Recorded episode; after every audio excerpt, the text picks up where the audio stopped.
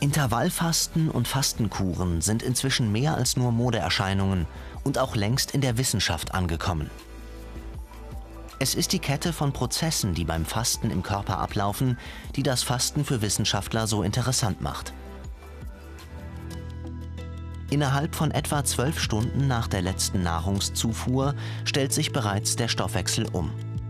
Das Gehirn benötigt vor allem Glucose, also Zucker. Damit der lebenswichtige Glukosespiegel im Blut aufrechterhalten wird, aktiviert der Körper zunächst seine Reserven aus der Leber. Nach etwa 48 Stunden sind die Zuckerspeicher leer. Dann stellt der Organismus auf Eiweißverbrennung um. Das führt kurzzeitig zum Muskelabbau. Der Insulinspiegel sinkt.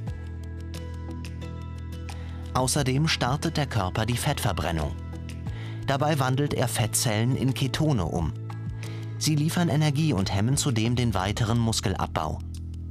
Nach wenigen Tagen Fasten stammt ca. 90 Prozent der gesamten benötigten Energie aus der Verbrennung von Fetten. Zudem kommt ein wichtiger Recyclingprozess in Gang. Jeder Mensch hat Zellabfall im Körper. Das Fasten vermehrt die Selbstverdauung in den Körperzellen. Die sogenannte Autophagie ist eine Art Zellreinigung, bei der unbrauchbarer und schädlicher Zellmüll recycelt wird.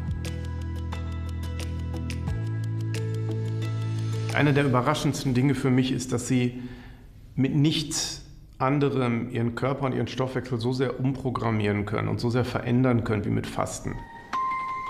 Im Tierversuch wurde zum Beispiel belegt, dass durch Fasten das Protein P53 aktiviert wird. P53 ist als Tumorsuppressor bekannt, das heißt, es unterdrückt die Tumorbildung. Inzwischen versuchen Fastenforscher zu verstehen, wie Tumorzellen auf Hunger reagieren.